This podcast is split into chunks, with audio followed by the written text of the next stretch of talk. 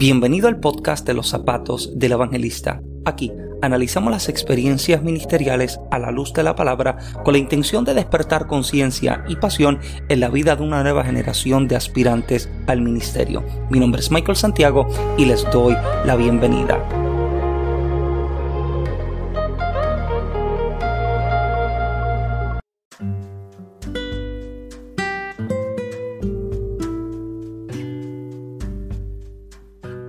Muchas bendiciones y bienvenidos nuevamente a otro episodio. Qué bendición poderles tener nuevamente en el podcast En los zapatos del evangelista. Este que le habla su hermano Michael Santiago y estoy bien agradecido con que puedas tener el tiempo y el espacio para conectarte nuevamente a este podcast. Bueno, em, en los pasados episodios hemos estado hablando acerca de diferentes tipos de experiencias como lo que hemos hablado, ¿verdad? A lo largo de lo que ha sido todo el podcast, experiencias vividas en el ministerio, ministrando, predicando, tiempo de formación, crecimiento, mentoría y etcétera y luego estuvimos eh, abriendo espacio para lo que fueron eh, y lo que ha sido y lo que seguirá siendo entonces la serie, ¿verdad?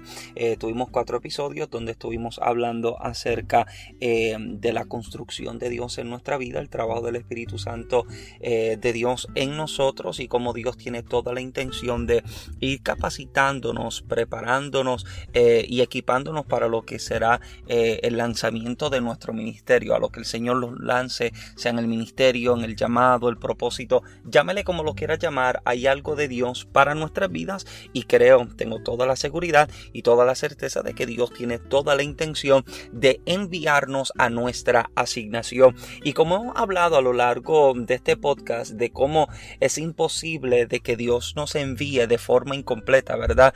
Dios nunca nos envía a que cumplamos con nuestra asignación o a que cumplamos con nuestro llamado o ministerio estando nosotros de manera eh, incompleta o con quizás ciertas áreas sin trabajar. Y para hablar un poco más de esto y dar un poco más de profundidad y arrojar un poco más de luz en esta temática eh, hay algo en lo que creo que deberíamos detenernos a hablar. Hablamos acerca de nuestra formación, hablamos de nuestro crecimiento y hablamos de nuestro llamado y vuelvo y repito y valga la redundancia, como Dios no nos puede enviar de forma incompleta.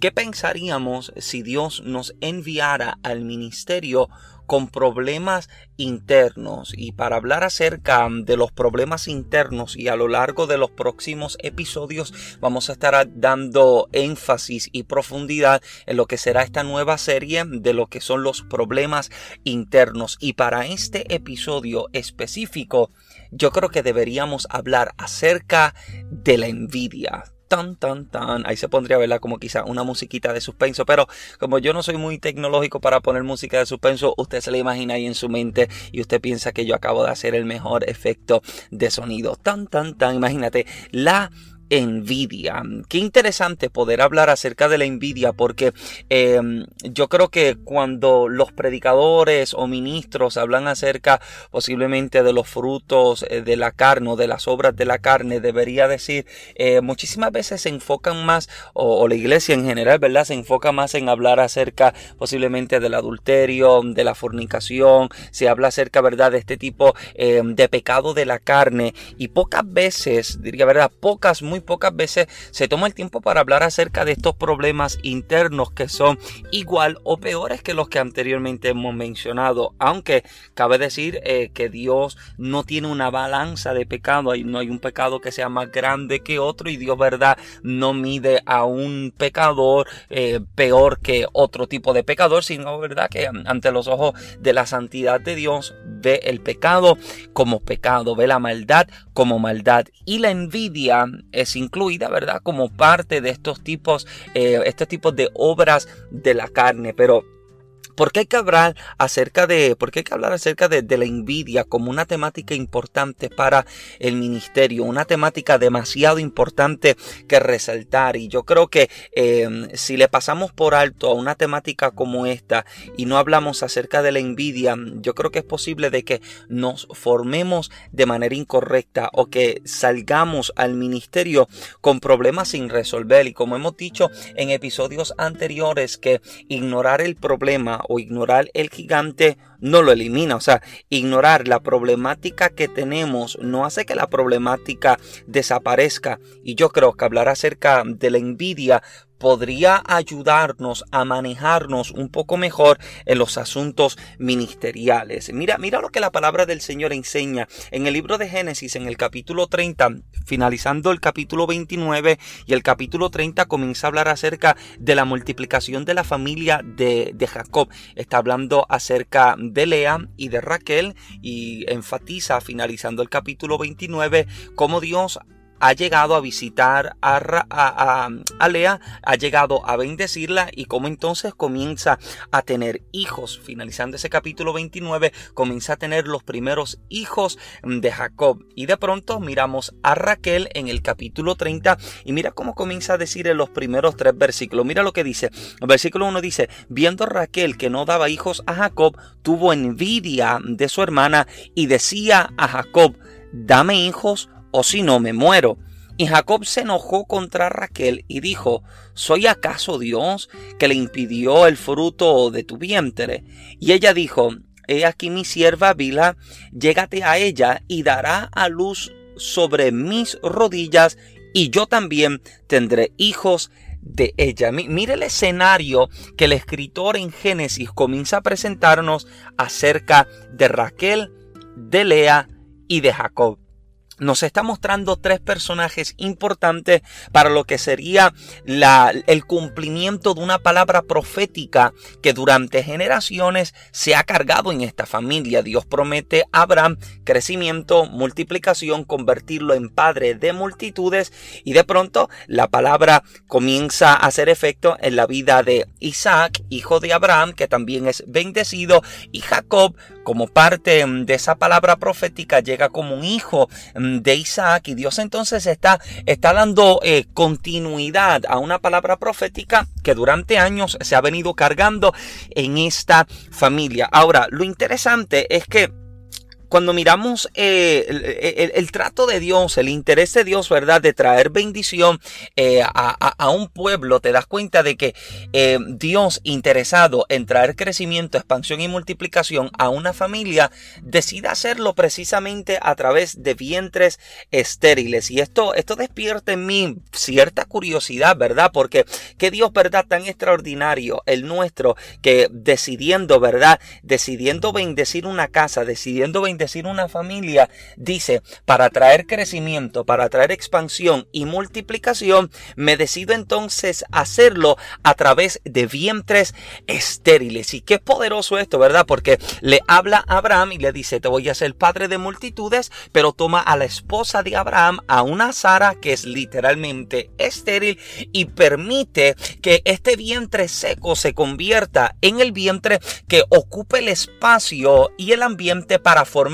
a una promesa, para formar a un hijo que se supone que no se pueda dar. Mira lo interesante de esto. Dios le está diciendo a Abraham, te haré padre de multitudes, pero permíteme utilizar el vientre seco y estéril de tu esposa. Sara es estéril, sin embargo, da luz a un hijo llamado Isaac. Isaac es bendecido por Dios y Dios entonces le permite tener a su esposa Rebeca. Pero Rebeca también era estéril. Note la continuidad que Dios está haciendo. El patrón con el que Dios está continuando.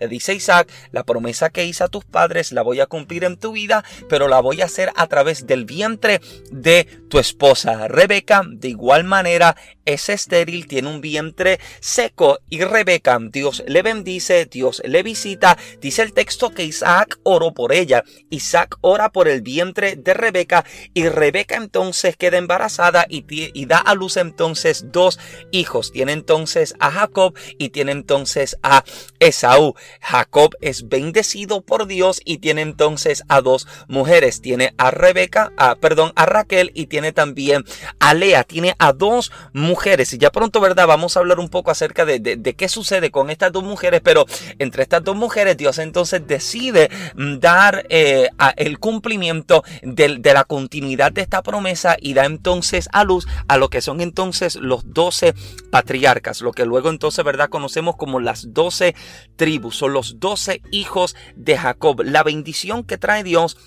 a la vida de esta familia, pero ¿cómo lo hace? A través de vientres estériles, a través de vientres secos. Ahora, lo que me parece fascinante y lo que me parece interesante es que te das cuenta que a lo largo de todo el pasaje bíblico del Antiguo Testamento, eh, Dios se decidía en escoger mujeres estériles para traer cumplimientos de promesa, para traer eh, manifestación de pacto o de promesa. Y lo interesante es que unas mujeres eran tomadas siendo estériles y eran visitadas por Dios para tener hijos. Ahora, la temática de la, de la esterilidad era, era un poco más profunda porque te dabas cuenta de que habían dos tipos de mujeres estériles. Estaba la mujer que era estéril a causa de una enfermedad o alguna condición eh, en su cuerpo, tenía alguna condición que le impedía eh, multiplicarse. Sin embargo, estaba al otro lado de la moneda en el que había mujeres estériles, no por causa de una enfermedad,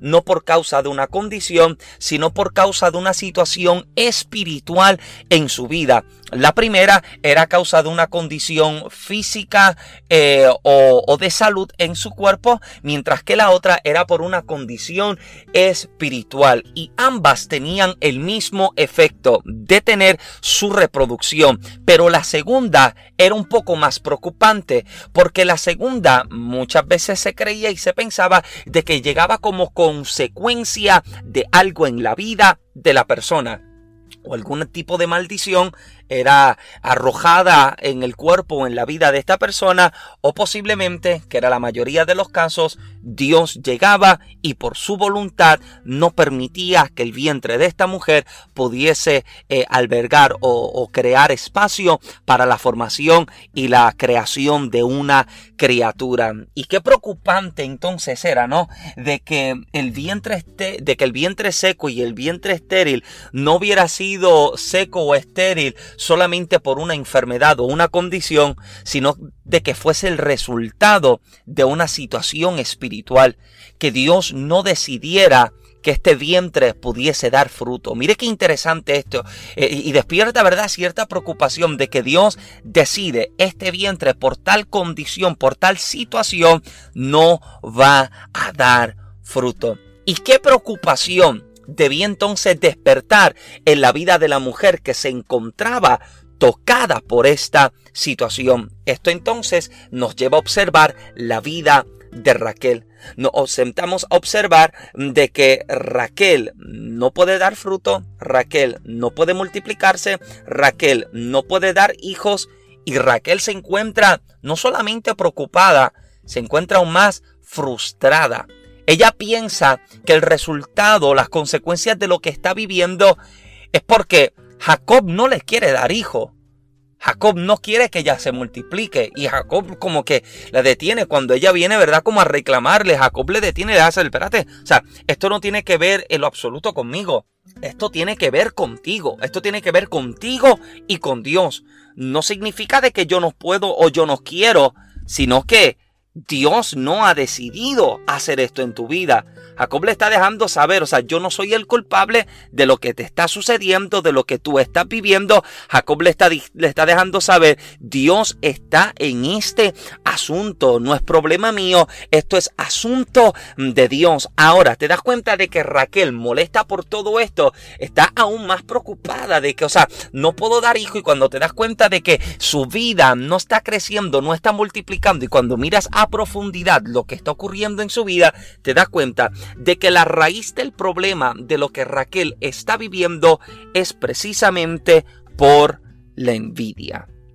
Raquel tiene un vientre seco y estéril porque Raquel era envidiosa.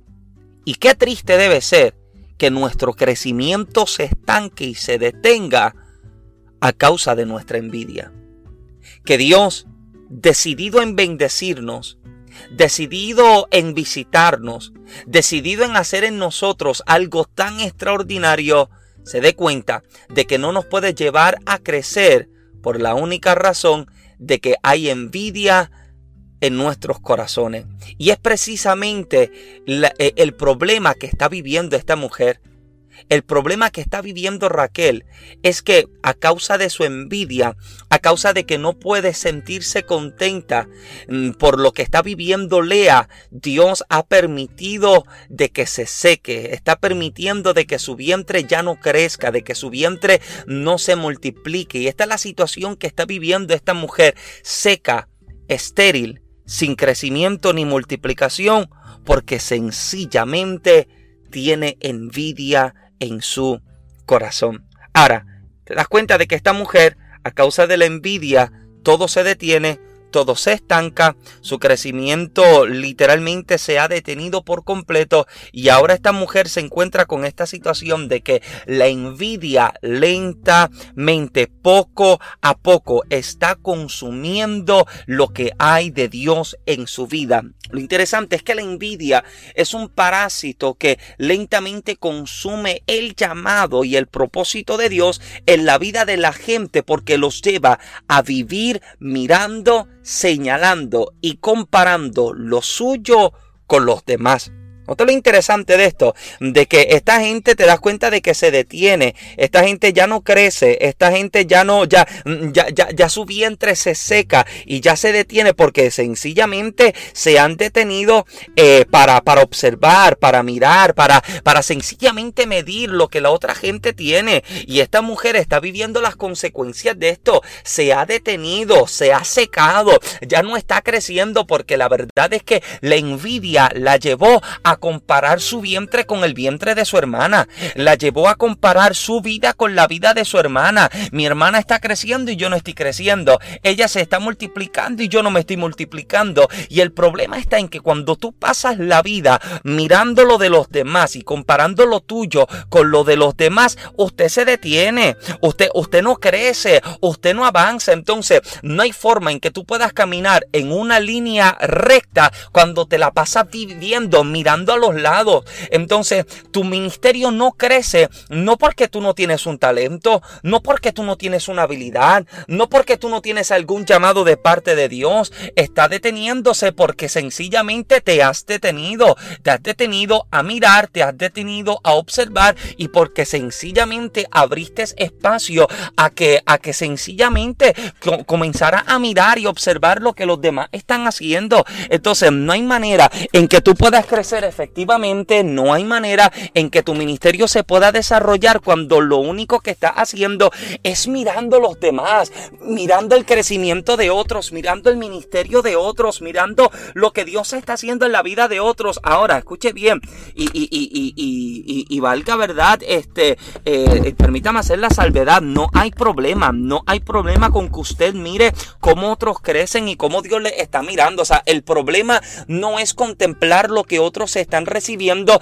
ni lo que otros están, están, están recibiendo de parte de Dios. El problema está cuando sencillamente te estás deteniendo a medir lo tuyo y pensar de que a lo mejor lo debo hacer mejor, a lo mejor debo hacerlo de cierta manera, porque el problema está en que sentarte a mirar y observar lo que otros están haciendo y comenzar entonces a medir lo tuyo con los temas, ¿sabe a qué te lleva?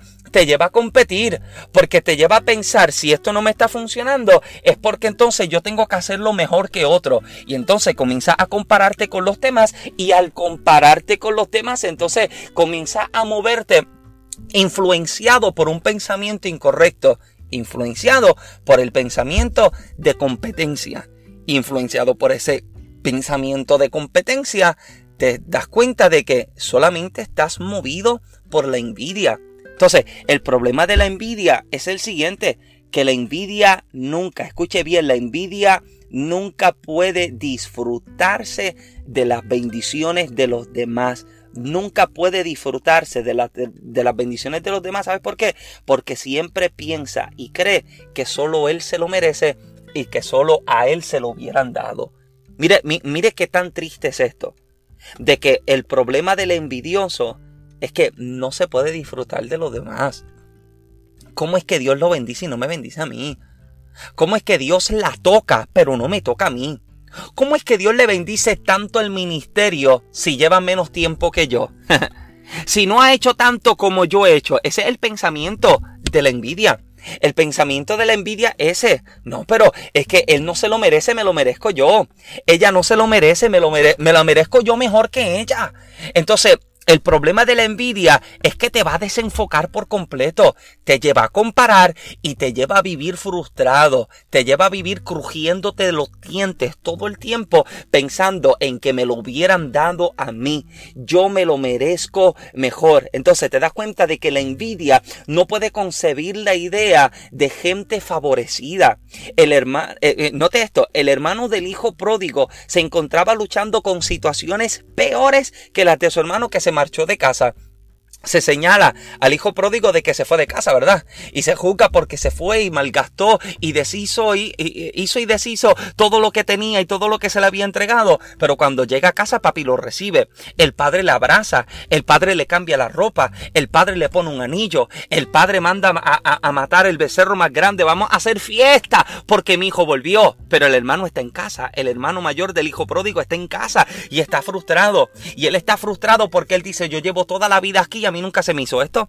Yo llevo toda la vida aquí, a mí nunca se me dio la mano. Yo llevo toda la vida aquí, para mí nunca se hizo una fiesta. Entonces te das cuenta de que el problema del hermano, del hijo pródigo, es el siguiente, de que nunca se fue de casa, pero está dentro de la casa con el pensamiento de que mejor me hubiera sido o mejor me hubiera, hubiera sucedido si me hubiera alargado. A lo mejor me hubieran favorecido y me hubieran bendecido mejor a mí si yo me hubiera alargado. Entonces el problema del, del hermano, del hijo pródigo, es que aunque no ha salido de casa, aunque no se fue de casa, su cuerpo está en casa, pero su mente ya se fue, su mente ya pecó, su mente ya hizo y deshizo en la vida. Entonces no está fuera de casa, pero está luchando con unas situaciones internas, unos problemas internos que no ha resuelto, que lo ha llevado a envidiar al hermano que es restaurado. Entonces, el problema de la envidia, el problema de la persona que es tocada por la envidia, la persona que es envidiosa, te das cuenta de que no puede pensar en que cómo es que le dan otra oportunidad. ¿Cómo es que Dios vuelve y le restaura si mira lo pecó? O sea, el envidioso no puede entender lo que es el poder de la gracia y el poder del favor y la restauración. O sea, esto es lo que Dios hace con la vida de la gente. O sea, en la gracia no hay numeritos para esperar en la fila. No, tú llegas y la gracia te, te lleva, te, te hace crecer, te favorece, te para al frente. Estaba abajo y te para al frente. Te hace quitar la culpa, te hace quitar el pecado y te dice, eres, eres igual de merecedor de esta gracia como aquel que lleva toda su vida en el Evangelio.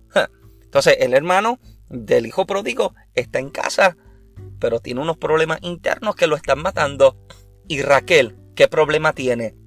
Raquel tiene el problema de que no puede entender cómo es que bendicen a Lea la fea.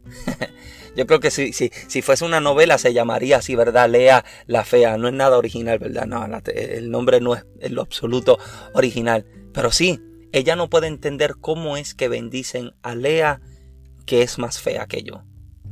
¿Cómo es que la bendicen y favorecen más a ella en vez de a mí. La frustración que tiene Raquel. ¿Por qué? Porque conociendo la historia bíblica, te das cuenta de que Raquel era la favorita de Jacob. Era aquella en quien cuando Jacob puso sus ojos, Jacob dijo, yo voy a trabajar para ganármela. Y siete años trabajó. Siete años trabajó. Pero como no era la mayor en casa, como no era la más grande, no se podía, ¿verdad? Por costumbre enviar o permitir que la pequeña se case antes que la mayor, así que le entregan la mayor, la fea, le entregaron a Lea. Y posiblemente, ¿verdad? Esto como que incomoda a la gente, el que uno la llame la fea, pero no, es que la verdad es que no era de una apariencia atractiva. Aún la Biblia habla acerca de, de, de, cierta problemática, ¿verdad? Con sus ojos, con su rostro. Y para, para Jacob no era atractiva.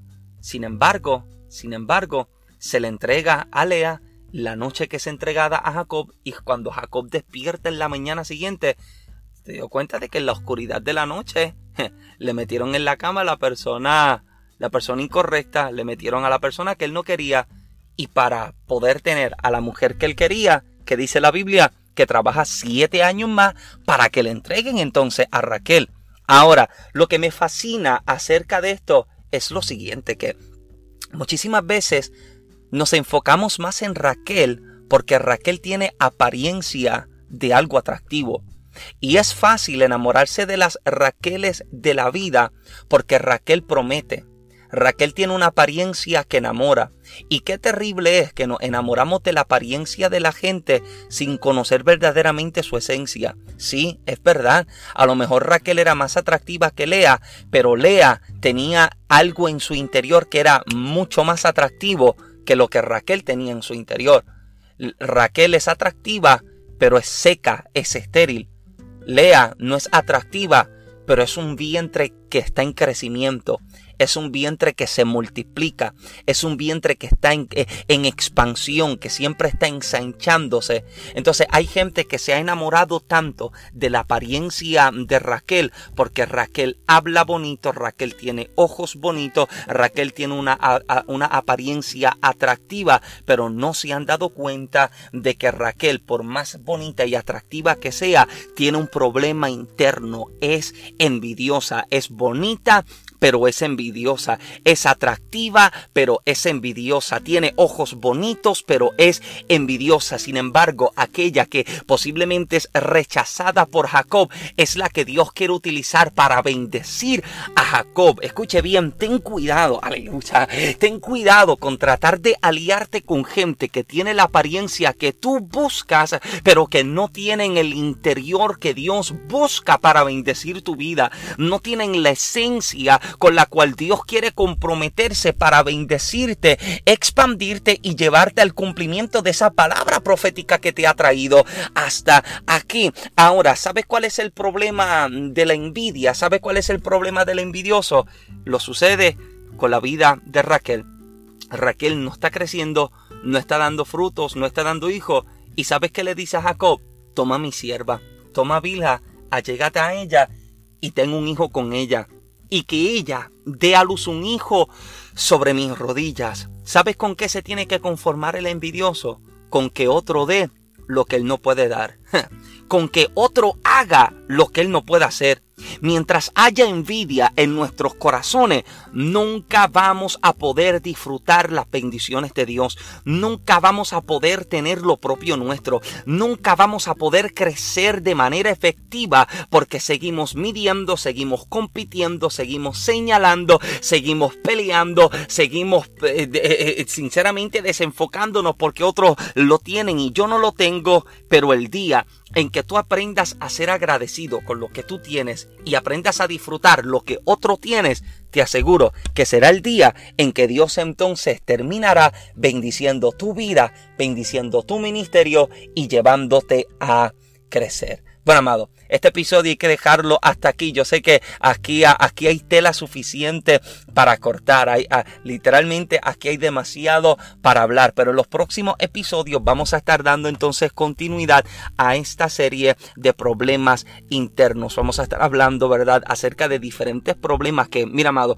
si usted se encuentra en el ministerio, o usted aspira al ministerio, yo entiendo que esta temática es demasiado relevante, demasiado importante para tu vida y que, y que o sea, son las temáticas que hay que volver a tratar, las temáticas que hay que volver a hablar. Sí, hablemos de formación, hablemos de crecimiento, hablemos de expansión, pero también hablemos acerca de los problemas que nos pueden alejar por completo del plan y de la voluntad de Dios. Así que amado, esta semana que pasó, si te diste cuenta, toda la semana pasada no pudimos subir episodio al podcast sencillamente porque nuestra congregación estuvo en una semana de ayuno y oración. Y a lo largo de estos días, eh, de lo que fue esta semana pasada, eh, literalmente predicamos cinco veces, tres veces en nuestra congregación como parte, ¿verdad?, de lo que era la semana de ayuno y oración. Y dos veces estuvimos literalmente viajando a más de tres horas, casi cuatro horas de nuestra casa para ministrar. Los que nos siguen en YouTube vieron el último blog que subimos en el que estábamos eh, a casi cuatro horas de casa ministrando. Así que si no te has suscrito al canal nuestro en YouTube de Michael en Genesis Videos, te invito, búscanos en YouTube Michael en Genesis Videos. El canal ha de bendecirte. Yo sé que las temáticas han de, han de ser de mucha edificación a su vida, no solamente para tu vida ministerial, sino también para tu vida matrimonial, tu vida de relación de novia eh, tus etapas de, emprendimiento y de crecimiento, va a bendecirte nuestro canal. Sabes que en, Facebook y en Instagram me puedes encontrar como Michael Santiago. Allá semanalmente subimos diferentes estados, diferentes posts, compartimos también la palabra del Señor. Y también si aquí eres nuevo al podcast en los zapatos del evangelista y no te has suscrito, te invito a que te suscribas, a que le des un rating de 5 estrellas, a que dejes también tu comentario. Cuéntanos ¿Qué más? Déjanos saber qué más tú entiendes que puede corromper el crecimiento de un ministro y de un creyente. ¿Qué esteriliza? La envidia esteriliza. ¿Qué también tú crees y tú entiendes que esteriliza? El podcast también puedes encontrar algunos de los episodios en vídeo en YouTube. Este específicamente no está en YouTube, así que tienes la exclusividad aquí de poder ver, eh, de poder escuchar, debería decir, el podcast exclusivamente aquí en todas las plataformas digitales, Google Podcast, Apple Podcast, Breaker, Spotify, eh, lo ahí, ahí, se me fue, Anchor, en todas las plataformas digitales lo puedes conseguir, lo puedes escuchar, lo puedes consumir y puede ser de mucha bendición a tu vida. Yo sé que ya pasamos, ya pasamos los 50 episodios y había prometido hacer un especial de los 50 episodios. Hoy mismo estábamos coordinándolo, eh, digo estábamos porque ya pronto se va a dar cuenta de con quién, eh, con quién estaré entonces en vivo o, o con quién estaré específicamente en el podcast. Lo vamos a estar transmitiendo a través de aquí de esta plataforma y también a través de nuestro canal de YouTube. Así que pendiente para lo que será el especial de los más de 50 episodios del podcast en los zapatos del evangelista. Así que amado, si esta bendición, este podcast, envíaselo a tus amistades, a tu familia, a tus ministros, a tus líderes para que también puedan ser edificados con esta temática. Esta temática de la envidia necesita ser escuchada no solamente por los ministros, sino también por los creyentes. La, envidia que esteriliza. Así que amado, gracias por conectarse. Será entonces hasta un próximo episodio. Yo pido a Dios que te bendiga con lo mejor. Mi nombre es Michael Santiago. Muchas bendiciones.